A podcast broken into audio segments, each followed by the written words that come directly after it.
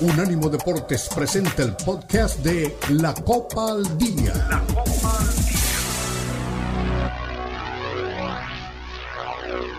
Mayorga, 3 de la tarde hora del este, 12 del Pacífico, por nuestra aplicación para iPhone y para Android. ¿No te quieres perder nada del fútbol mexicano o de las ligas europeas? Pues suscríbete a nuestro podcast, disponible en Apple Podcasts, iHeart, Spotify, TuneIn y Google. Ahí nos escuchamos.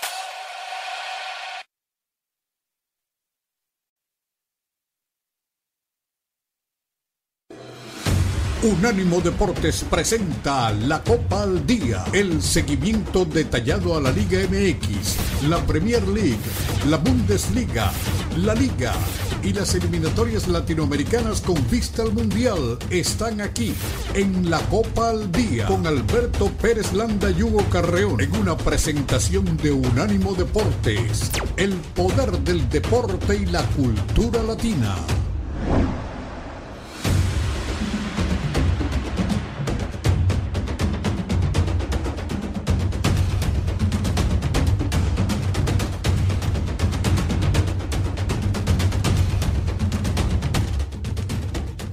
Bienvenidos, bienvenidos. Aquí estamos arrancando la Copa al Día a través de Unánimo Deportes. Fuerte abrazo hasta donde llegue la señal de la mejor alternativa de la radio deportiva en los Estados Unidos. Y bueno, pues tenemos mucho que comentar, mucho que platicar. Eh, ahora que estamos ya en la época del fútbol de estufa, poco del tema del fútbol pero pues hay varias cosas que podemos eh, empezar a platicar con todos ustedes. De entrada, pues ya llegó Santa Claus tarde, pero llegó a Pachuca eh, Salomón Rondón, que Hugo nos va a platicar porque lo debe de conocer muy bien, este venezolano de 34 años que por lo que me platican en Argentina no se sintió cómodo en River, no le gustó la ciudad, me llama la atención porque Buenos Aires es maravilloso, pero no estaba cómodo, pagó su, su, su salida y es ahora nuevo refuerzo de los Tuzos del Pachuca. También por ahí empieza a sonar la información de que se va de Pumas el comandante Dineno, que ha recibido una oferta importante del fútbol de Brasil, ya lo platicaremos. Y pues tenemos muchas cosas. Va a venir Charlie Quesada para darnos, lo pusimos a hacer la tarea para el programa del día de hoy, el 11 de la Liga MX y el 11 del fútbol internacional en este 2023. Vamos a platicar también, por supuesto, de lo que pasó en el Boxing Day, que Hugo ha de haber estado feliz de la vida ayer disfrutando del fútbol. El milagro del Boxing Day, Manchester United se fue abuchado, perdiendo 2 por 0 y vino de atrás con doblete de, Garnacho, de Rasmus de ya me dirá cuál es la pronunciación correcta, Hugo, eh, que marca su primer gol en la liga y ahí aparece el conjunto del Manchester United. En el plano internacional también el equipo de Muñeco Gallardo, el Ali Tijad, con Benzema enfrentó al Al Nazar de Cristiano Ronaldo, doblete de Cristiano, doblete de Sadio Mané y una extraordinaria victoria, cinco goles por dos. Ya tiene un objetivo, CR7, quiere llegar a los mil goles que tiene eh, esa, esa cifra maravillosa eh, en el fútbol internacional o Rey Pelé. Y también, bueno, pues hay noticias con Brasil, eh, que está en riesgo, una advertencia para la Comisión la Confederación Brasileña de Fútbol. Acuérdense que el tema de la política y el deporte no se llevan y, los quieren dejar fuera de las competiciones internacionales. Bueno, ahí también platicaremos de, lo que está pasando con, con Luis Suárez, que ya llegó al Inter de Miami, Newells quiere al Patón Guzmán y ya lanzaron una oferta para ver si el Patón se retira en el club que lo vio nacer. Así que de esto y más estaremos platicando el día de hoy en la Copa al Día. ¿Cómo estás, mi querido Hugo? Fuerte abrazo, bienvenido. Abre tu micrófono, Hugo. No, se me hace que no está ahí Hugo Carrión, pero bueno, pues ya repasaremos lo que es esta alineación ideal de, varios futbolistas en este 2023. Vayan participando con nosotros, arroba Hugo Carrión-bajo, arroba Beto Pérez Landa y participen con nosotros. ¿Quién es el once ideal de la Liga MX y el once ideal del fútbol internacional? Para que nos digan qué onda, cómo la ven. Bueno, ¿te gustó el Boxing Day o sigues todavía feliz por lo que pasó en el fútbol de Inglaterra, Hugo? No, bueno, pues creo que Hugo no vino hoy al programa, pero más adelante eh, se sumará o, que me diga ahí, este, Jonathan, despierta, Jonathan, dime si se cayó Hugo, si no me estoy escuchando yo, porque no sé qué es lo que está pasando aquí en, el programa. Pero bueno, pues ahí está, ¿no? El, el doblete que hace Cristiano Ronaldo, una cifra extraordinaria y por lo que estoy viendo, es el mejor goleador del mundo. El mejor goleador del mundo en el 2023. No Harry Kane, no Lewandowski, no Haaland. Cristiano Ronaldo, a sus 38 años, sigue levantando la mano por el fútbol mundial, por el fútbol de, su país y haciendo bien las cosas. Así que me da mucho gusto que, Cristiano siga con este objetivo. No sé si fue la mejor idea irse al fútbol de, de, Medio Oriente, pero pues está disfrutando, está haciendo goles, se está convirtiendo en el máximo anotador del fútbol a nivel mundial. Y ya decíamos, no hay nombres importantísimos en la baraja internacional, pero pues no, sigue Cristiano marcando pauta. Evidentemente no es lo mismo hacerlos en la Premier o en la Liga Española, eh, pero pues ahí está todavía Cristiano Ronaldo. A ver, tercera llamada, Hugo Carrión, tercera llamada, Hugo Carrión, ¿estás o no estás? No, no está. Pues desconéctate, Hugo, y vuélvete a meter porque la verdad es que no te estamos escuchando de ninguna manera. Y bueno, pues ya se salió el buen Hugo Carreón, eh, en un momento más viene con nosotros, eh, la gente de Miami está feliz, bueno, qué cosa, ¿eh? Están ya, yo pensé que el máximo reencuentro del fútbol mundial lo había eh, realizado el Celaya, los toros de Atlético Celaya, ¿se acuerdan? Cuando trajo a Emilio Butragueño, llegaron a una final contra el Necaxa y no les alcanzó, y después se sumó Hugo Sánchez, Michel, y, yo tuve la oportunidad de platicar en ese entonces con ellos y, lo estaban disfrutando. La esposa de Hugo nos explicaba eso, ¿no? Que era una maravilla eh, reencontrarse después de tantos años y me decía, es que las hazañas que vivieron en su momento en el Real Madrid, pues eh, no se disfrutaron porque para ser jugador de un equipo como el Real Madrid tienes que ser profesional 24/7 y estar inmerso en todo lo que representa ser jugador de un equipo como el Real Madrid todo el tiempo. Y ahora me decía, ahora tenemos eh, oportunidad de salir a cenar los martes, los miércoles, y es una maravilla escucharlos hablar de lo que hicieron, de lo que lograron, porque bueno, pues ya estaban en la etapa final de su carrera, viviendo una, una realidad completamente diferente, sin la exigencia, sin la presión, sin todo lo que implica estar en uno de los equipos más importantes del mundo. Y ahí en Celaya, pues sí se daban su, su tiempo para eh, pasar una velada con las esposas, hablar de lo que hicieron, de todo lo que construyeron, tomarse una copita de vino, ya con, con la satisfacción del deber cumplido. Fueron a disfrutar y a divertirse. Y creo que es lo que está pasando en Miami, ¿no? Con Jordi Alba, que, que, está ahí, con Leonel Messi, ahora Luis Suárez, cuatro exjugadores del Barcelona. A ver cuántos más se acumulan, pero pues eh, habría que estar pendiente, ¿no? A ver, ahí ya llegó Hugo Carreón, no entra y sale, quién sabe qué le está pasando al buen Hugo, pero en cualquier momento se conecta. Y lo otro que les decía, ¿no? ¿Qué va a pasar con Newells? ¿Quieren llevarse al patón Guzmán? ¿Le van a lanzar una oferta? ¿Será que puede llegar el patón a bajar la cortina de Tigres? Yo creo que no, ¿eh? A mí me da la sensación de que el patón Guzmán tiene claro lo que significa Tigres en su carrera, lo que ha hecho, lo que ha representado para una afición tan importante. Entonces, a ver, ahí ya te escuché, Hugo. ¿Sería un retroceso para el patón o sería una buena idea aceptar una oferta de Newells? Porque significa un montón de cosas para, para Tigres y todavía está en plenitud de facultades. O, tendría que irse al equipo de sus amores a, terminar su carrera. ¿Tú qué harías si fueras el patón Guzmán, Hugo? A ver, ahí, si me escuchas, Beto, espero ya. Ahí ya estás. Ahí estás. Bienvenido, Hugo. Bueno, antes que otra cosa, un abrazo para todos. Ahora sí estamos acá conectados. Un error ahí de, la app, pero bueno, ya estamos listos. Mira, yo no sé si, si sea un error. Lo que sí creo que veo muy difícil que pueda aceptarlo Patón en este momento, ¿no? Con todo lo que él representa, más allá de lo que pasó en el último partido de, Tigres y la imagen que deja, eh, yo creo que él buscará revancha. Sabiendo cómo es esta generación de futbolistas que tiene Tigres, pues yo creo que puede buscar una, una posible revancha, aunque por otro lado también lo veo complicado, ¿no? Por, por, una cuestión generacional, ¿no? El mismo Viñaga hablaba el otro día de, de los jóvenes que tienen que tomar esta, esta famosa estafeta de la que tanto se habla con, con una nueva generación de jugadores de Tigres que busquen eh, mantener a este equipo en donde lo han dejado Guiña, Guzmán, Guido Pizarro, otros tantos. Yo creo que Guzmán buscaría una revancha, pero no sé. Eh, a ver, volvemos a un punto que es fundamental y básico en ese sentido. Como cultura de la nostalgia puede funcionar que tu equipo de toda la vida y del que eres hincha te busque para retinarte y está bien. Pero si se habla puntualmente del tema económico, creo que Newell's no, no puede competir con, con, Tigres. ¿no? No, no, si, si River o Boca difícilmente pueden competir con lo que con lo que se paga en el fútbol mexicano, imagínate un equipo del interior, ¿no? Oye, ya que andas por River, eh, es buena noticia, ¿no? Lo de Salomón Rondón, el histórico goleador, hacer 41 goles con la selección de Venezuela me parece que es respetable. La verdad es que pocos partidos vi de, River Plate, pero eh, me decían que no estaba contento, no sé por qué razón, eh, no se acomodó en Buenos Aires, no sé si el equipo.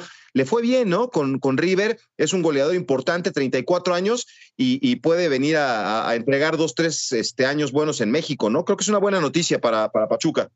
Sí, la primera parte de Rondón en River no fue del todo mala. Eh, es cierto que a él le costaba integrarse en muchos aspectos. Incluso se habla de que la convivencia con el plantel tampoco era la mejor, no se adaptaba a muchas costumbres, la familia nunca se adaptó a la ciudad.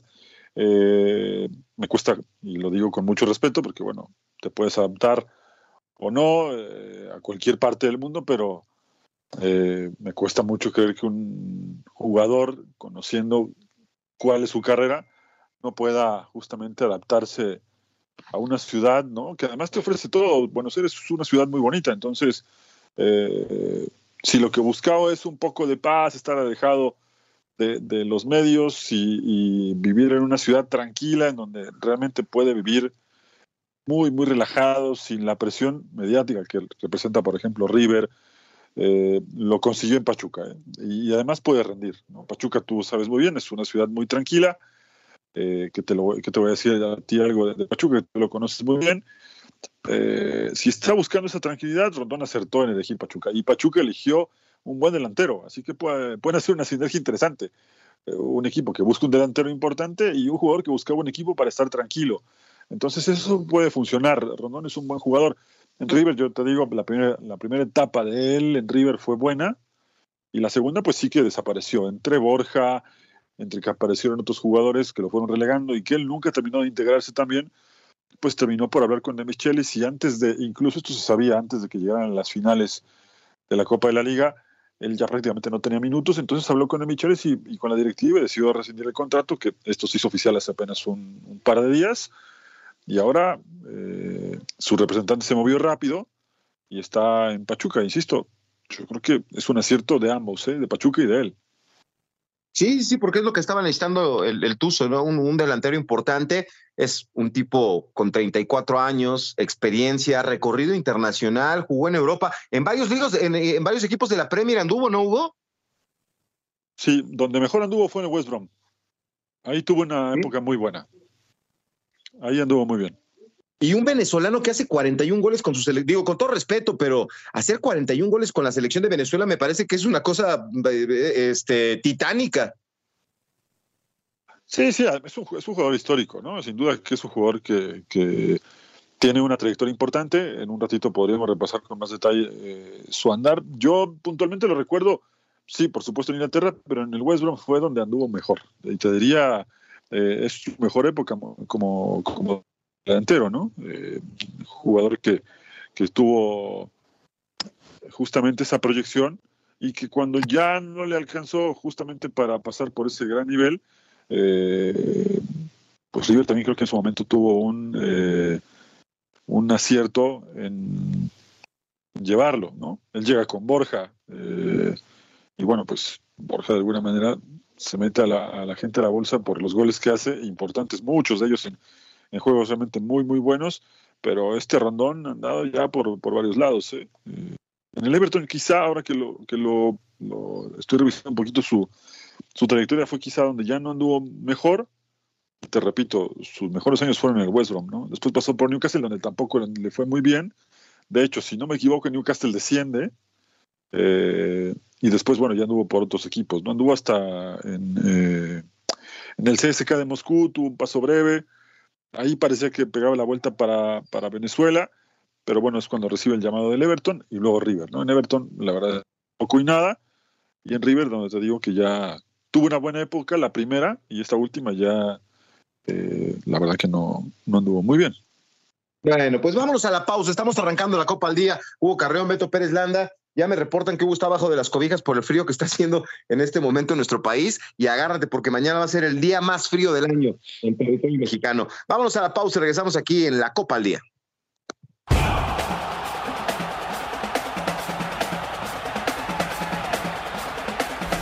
Unánimo Deportes Radio.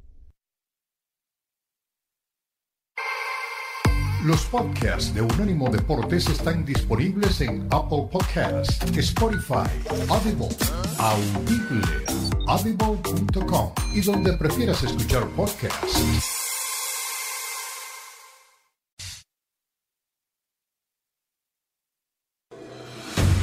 Continúa la Copa al Día en Unánimo Deportes.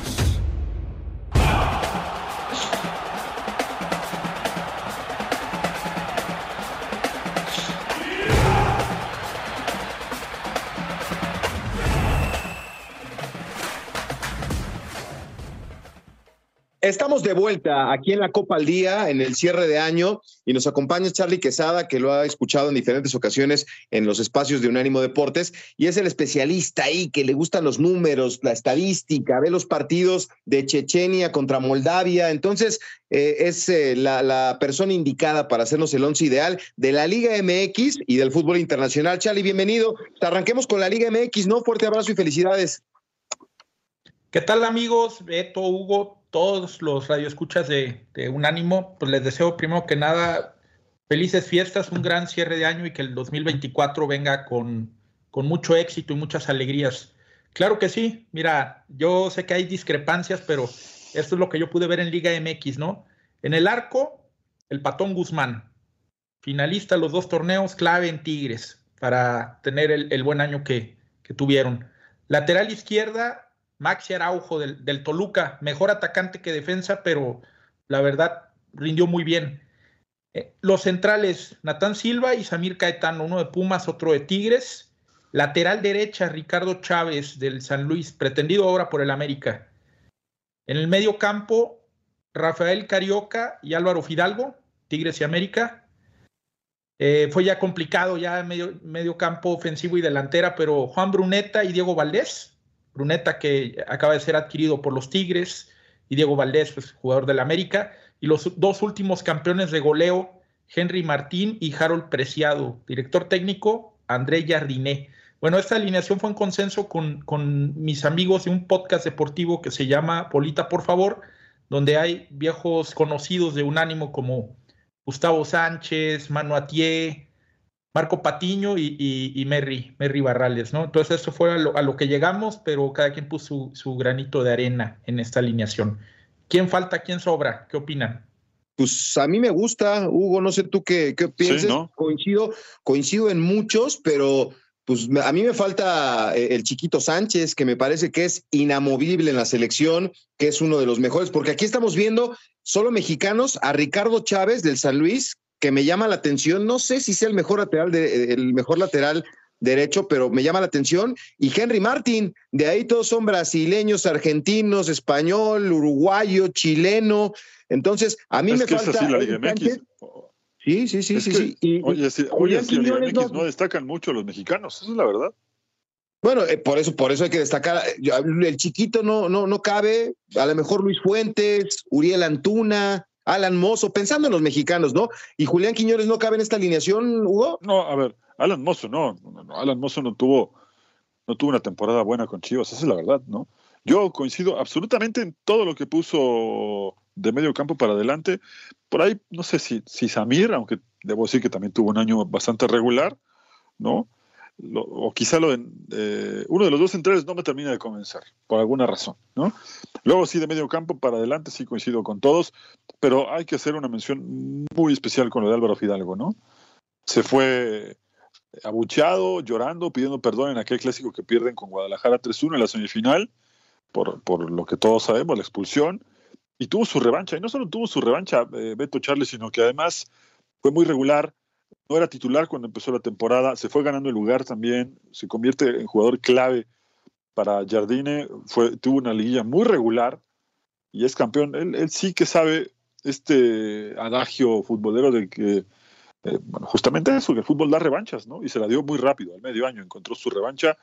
Eh, cuando él mismo, incluso en esa conferencia de prensa donde habla en, la zona mixta, decía que iba a hablar con la directiva, iba a pedirles disculpas a sus compañeros y que iba a pedir que lo sacaran del club, que no merecía estar en el equipo. Y me pareció un, discurso muy sincero, ¿no? De alguien que está vendiendo humo, ¿no? La directiva habló con él, el cuerpo técnico no habló con él, le pidieron calma y mira dónde está ahora. Realmente es un jugador eh, que no es mediático para el equipo en donde está, ¿no? que no es del perfil tampoco mediático ni, ni, eh, ni, sobrado para el equipo en el que está, y con mucho trabajo y pocas apariciones en la prensa, porque tampoco le gusta mucho aparecer en la prensa, eh, se ha consolidado como uno de los mejores. Para mí, este América es muy importante en el medio campo por lo que tiene alrededor, pero con Fidalgo tiene un plus. Y aquí yo realmente es de lo que más destacaría de este, de este once que nos deja Charlie Quesada. Oye, a ver, yo, yo no sé, ustedes dirán, a lo mejor me gana el sentimiento, pero yo creo que el chiquito podría competir la Carioca, ¿no? Por la posición. Entiendo que Pachuca no tuvo una buena temporada y que Carioca fue fundamental para lo que hizo Tigres en este 2023. Y la otra, yo sé que Nahuel tiene un reflector, un peso, pero Malagón, Malagón también podría ser considerado, ¿no? Sí, de acuerdo, Beto. Malagón hizo un gran año pero bueno, yo creo que fue más fundamental en liguilla Nahuel Guzmán. Nos acordamos mucho de la expulsión, pero en la final tuvo atajadas clave. Ahora en la defensa, la mejor defensa del año fue la del América, pero rotaron mucho los centrales, ¿no? Entonces, o pones a Cáceres, o pones a Ramón Juárez, o pones a Israel Reyes, o pones a Lichnowsky. Si fuera de junio a, diciembre, definitivamente Lichnowsky sería el, el mejor central ahí, ¿no? Y se podría jugar con un 3-5-2 también podríamos poner un solo central y ahí sí ponemos ya al chiquito Sánchez en el medio campo con, con Carioca. Sí, es, a ver, chiquito, yo, yo creo que no, no demerito nada lo que está pasando con él, pero sí tiene mucho que ver lo que pasa con sus equipos, ¿no? En este, en este juego que estamos haciendo de los mejores del 2023, porque también habrá que decir que si, si revisamos eh, todo el año, sí habría que darle justo valor a, lo que está diciendo Charlie, ¿no? Yo creo que sí, que Nahuel me sigue pareciendo, más allá de lo que pasa con él, con esa expulsión, que en el año está un escalón arriba por el resto.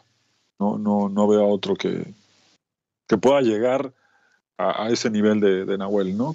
digo, y me refiero puntualmente a lo que pasa en la cancha, cuando él se dedica a jugar, ¿no? En, el peso que tiene para su equipo, no en el, en el show, ¿no?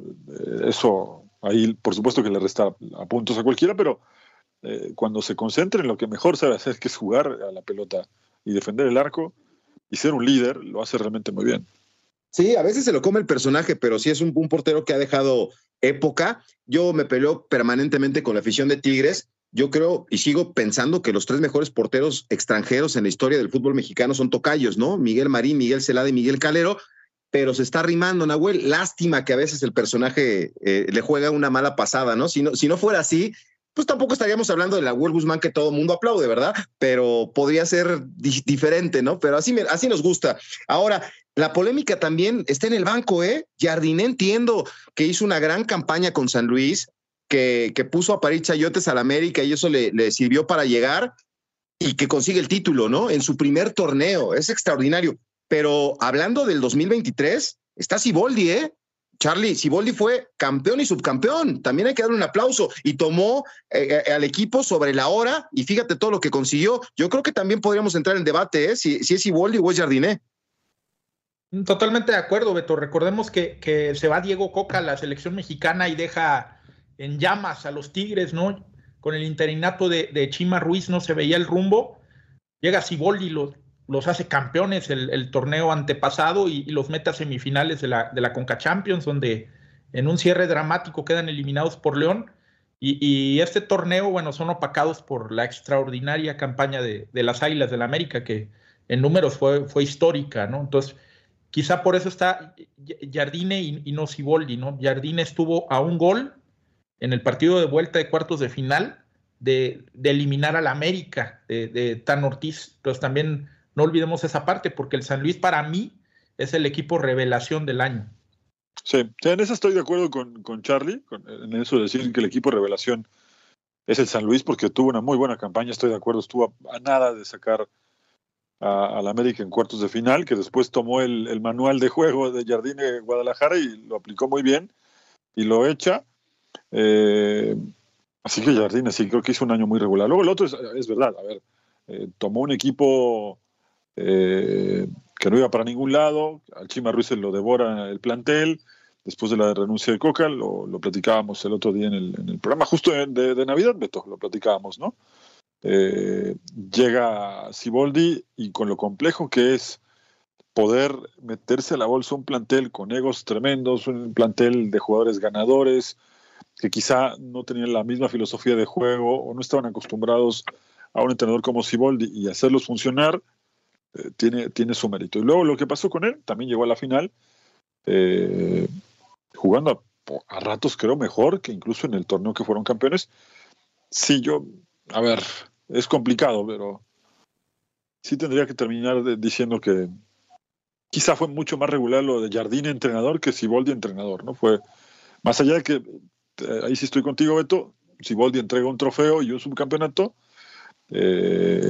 Bueno, Jardín entregó un trofeo y un equipo del que no se postaba nada, un equipo chico como San Luis, y lo convierte en un equipo peligroso. Peligroso incluso en este mismo torneo, echó a, Rayados, ¿no? Entonces, eh, Sí, creo que, creo que voy a quedarme con Jardín en, esta.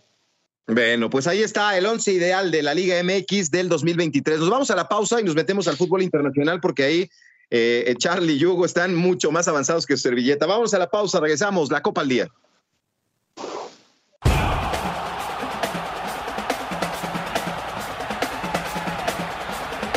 Unánimo Deportes Radio.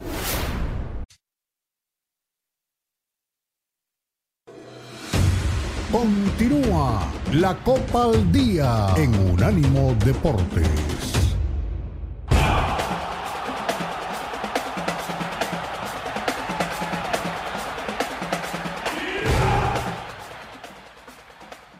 Estamos de vuelta aquí con todos ustedes platicando de, lo que ha pasado en este año futbolístico y ya nos pusimos más o menos de acuerdo con este once ideal que hace Charlie Quesada de lo que ocurrió en el 2023. Ya decíamos, eh, jugadores brasileños eh, en gran cantidad, un español, un chileno, aparece también, por supuesto, un colombiano, en fin, dos mexicanos únicamente, pero bueno, vamos a meternos al plano internacional, Charlie, que dominas perfectamente ese tema. Para tu gusto, ¿quién es el once ideal del 2023?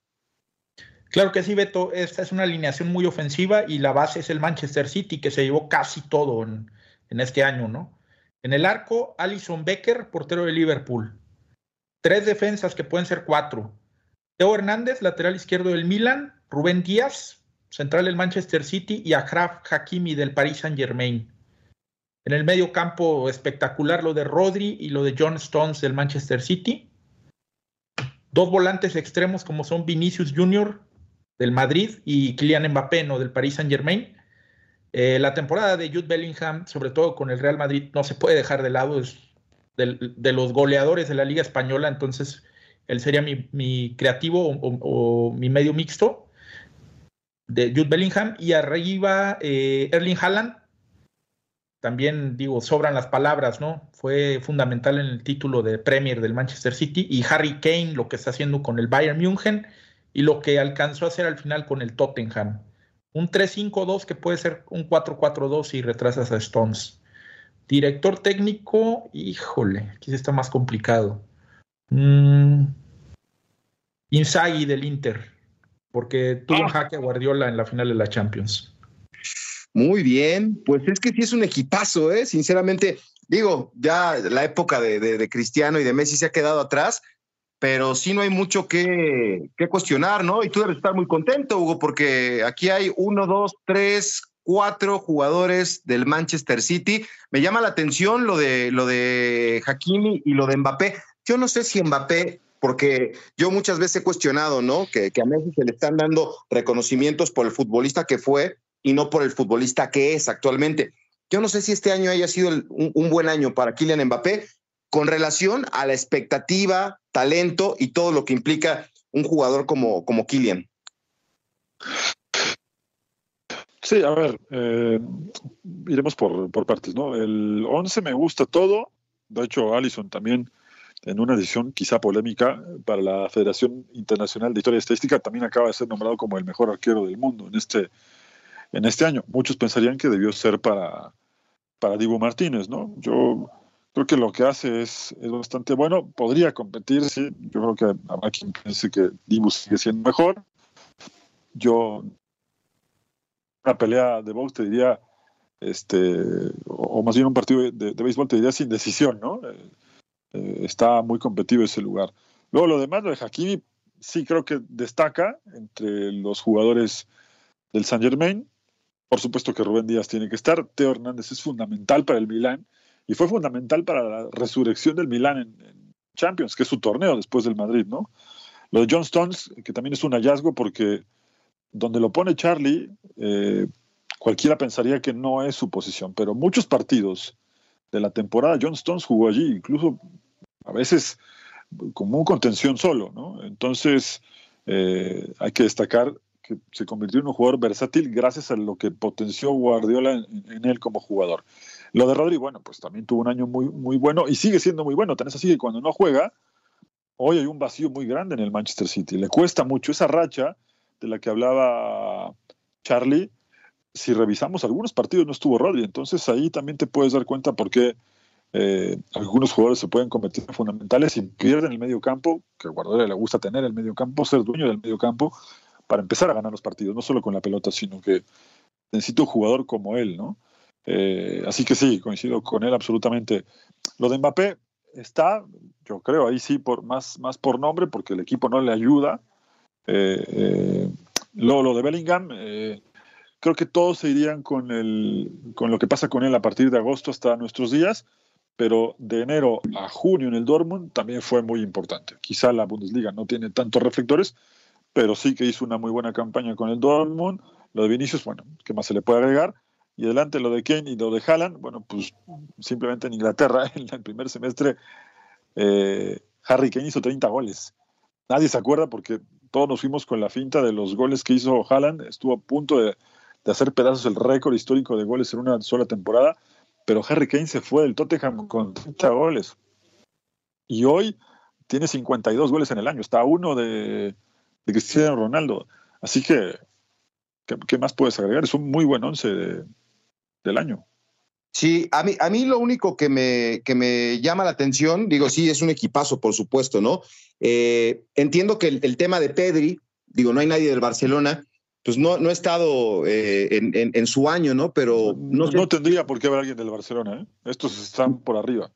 Sí, Ter Stegen quizá, pero también se lesiona y pierde varias semanas, ¿no? Sí. Yo creo que es el mejor del Barcelona. Al final, si, lo pones a competir entre Dibu Martínez, entre Allison, con todo lo que ganó además, y Ter Stegen, Ter Stegen queda en el podio en el tercer lugar. Ahora, eh, Eder Militao no, no podría competir por un puesto de defensa eh, con, con, Díaz y, con, con, Stones. ¿No podría Militao? No, Militao se, lesiona antes de la jornada 1 contra el Bilbao en, San Mamés. Entonces nada más tuvimos medio año de Eder Militao. No, y sabes qué, Charlie, eh, eh, anteriormente también se había, había tenido problemas de lesión. Sí, sí, sí, de acuerdo pues, pues yo creo que sí es un, gran once. ¿Y el técnico a quién pusiste? Al del Inter, Hugo. ¿Qué te pareció? Esa me llama la atención, ¿eh? Mira, le voy a dar un poco de, mérito a lo que hace Izagui, porque también llega a un equipo que solamente tenía presupuestado pelear la Serie A. Y como sea, se metió a la final, que es un gran mérito. Yo creo que este Izagui, de los dos que hoy son entrenadores, él es muy bueno, es muy inteligente. Eh, bueno, lo compartir contra Guardiola, que ganó absolutamente todo, sí creo que Guardiola debería ser el entrenador, pero si lo ves desde el lado de tomar un equipo que no tenía grandes aspiraciones y llevarlo a competir como lo llevó, sí habría que darle un lugar. Sí, pero también en ese sentido podría competir Mourinho, que, ¿no? Y su historia, este, ganando un trofeo internacional más con, con, con la Roma. Entonces es al final yo pondría Guardiola, ¿no? más allá de mis gustos eh, personales en, el fútbol, yo lo pondría por todo lo que gana, pero no haría menos la, campaña de Inzaghi y mucho menos la de, la de Mourinho. Hugo, ¿y qué me dices de Miquel Arteta y de, de Xavi Alonso? Pero ah, yo, yo, los pondría en la categoría de, de, técnico revelación, ¿no? Sí, sí, puede ser. Ahora, no, no, no, no será este, injusto dejar a Kevin de Brown fuera de, de, esta alineación, a Bernardo Silva, el portugués. Creo que ellos también pues, tuvieron un, un 2023 muy bueno, ¿no?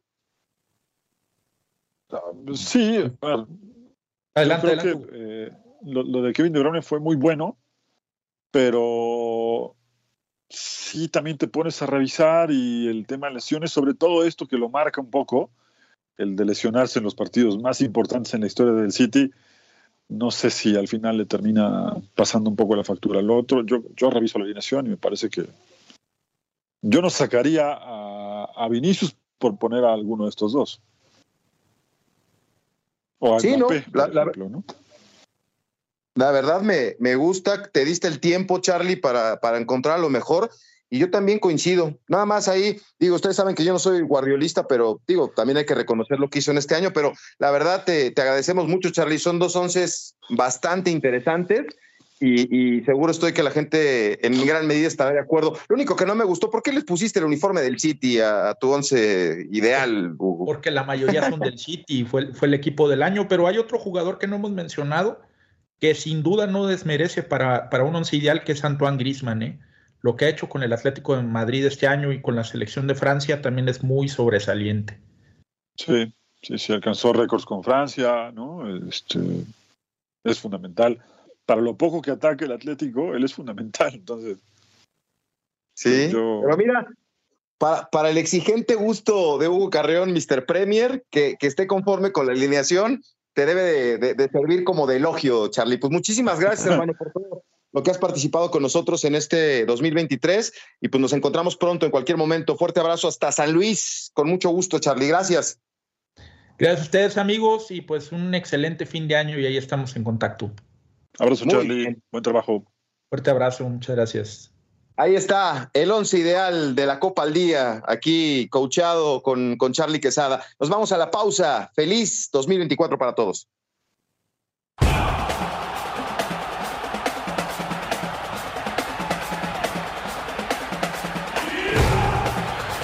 Unánimo Deportes Radio.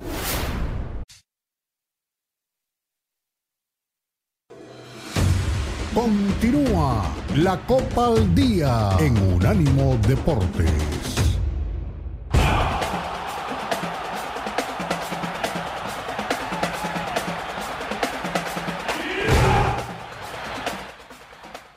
Muy bien, estamos eh, listos en la etapa final del programa, aquí con mucho gusto platicando de todo lo que ha dejado este año futbolístico. Y hay temas que, nos llaman mucho la atención. Eh, a ver, ¿qué pasó? Háblanos del milagro del Boxing Day, Hugo. El Manchester United vino de atrás perdiendo 2-0. Yo veía cómo los abucheaban y los dejaban fuera de, de, reconocimiento, pero pues otra vez, ¿eh? el estadio pues apretó en el momento justo y lo de Alejandro Garnacho es extraordinario y lo de Rashmund es que es Holland o Holland su primer gol en liga, ¿eh? Qué regreso del Manchester United. Sí, sí, a ver, lo platicaba con Omar Orlando en la mañana, en los meros meros que tuvieron a bien invitarme, como siempre un gusto estar con ellos también. Eh, y todo bien con el Manchester, porque gana con más corazón que fútbol, esa es la verdad. Los primeros dos goles que le hace el Aston Villa, ¿Tú te acuerdas de estos? Yo creo que sí, te acuerdas porque eres bastante mayor. Que en los ochentas había unos muñequitos eh, que hoy son más o menos como, voy a decir la marca, así que mis disculpas, medio los Playmobil, pero antes se llamaban Exim Boys, ¿te acuerdas de ellos? Sí. Que tenían, que eran medio, eh, casi no podían moverse. Bueno, esos muñecos tenían más movilidad que la defensa del United ayer. La verdad es que quedaron eh, quietos, inmóviles. Encima Onana se queda viendo cómo llega el 1-0 pésima la defensa del United, no ha podido trabajar ni mejorar nada Ten Hag en el equipo defensivamente.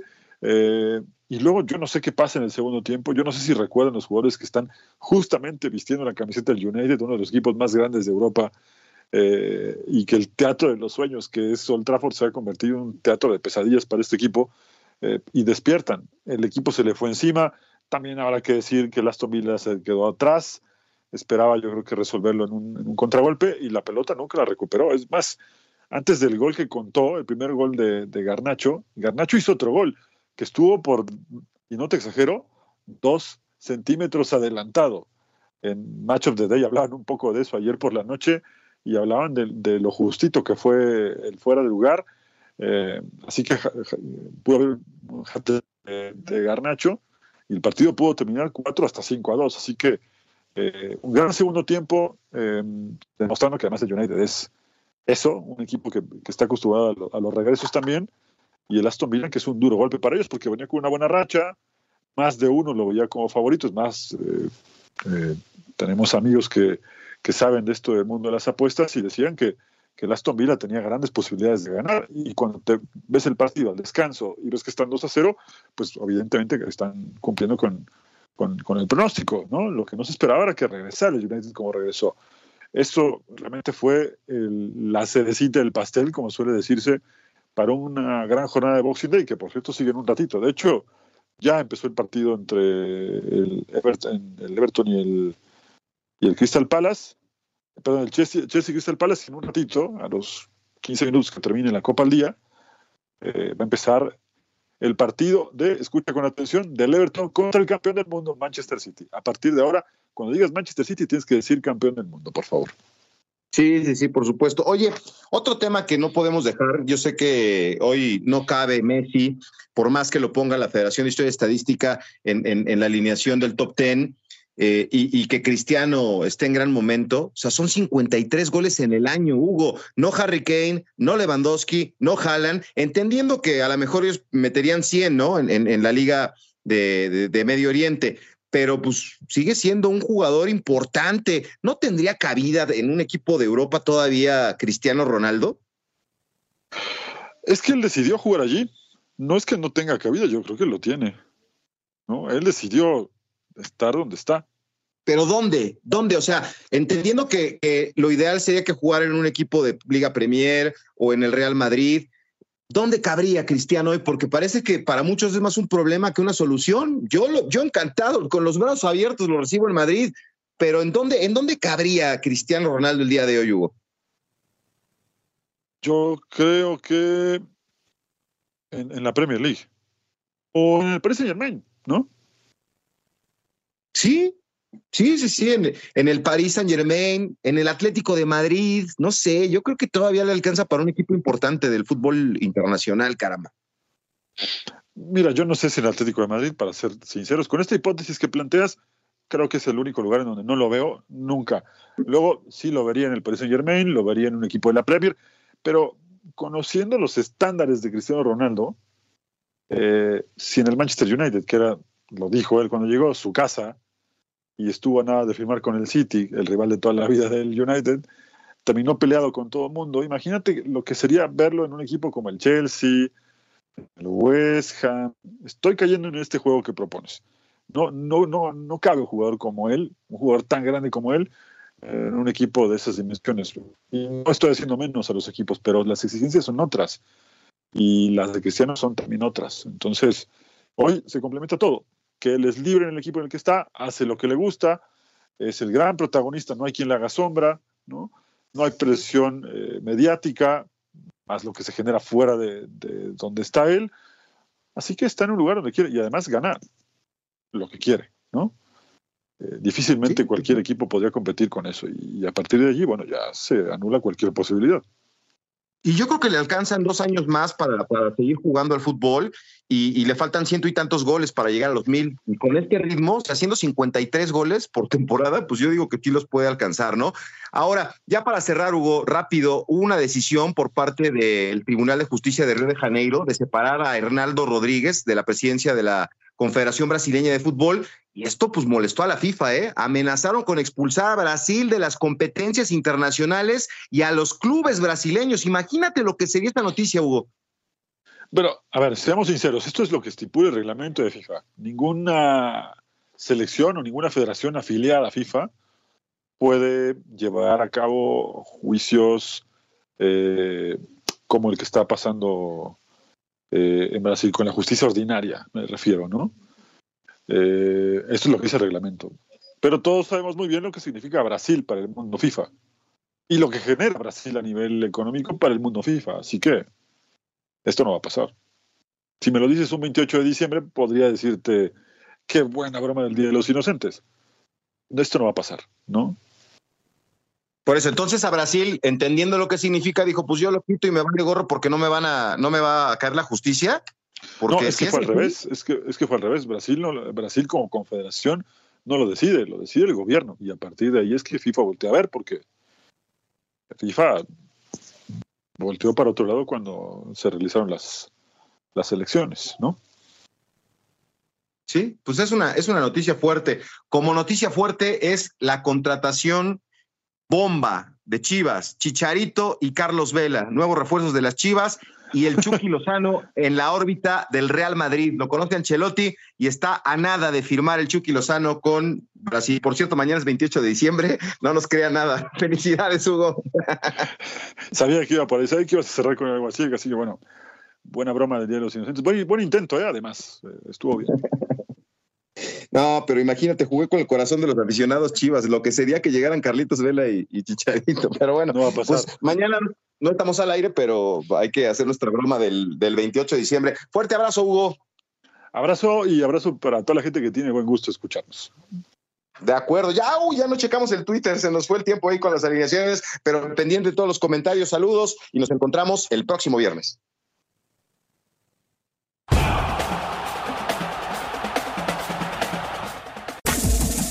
Este fue el podcast de La Copa al Día, una producción de Unánimo Deportes.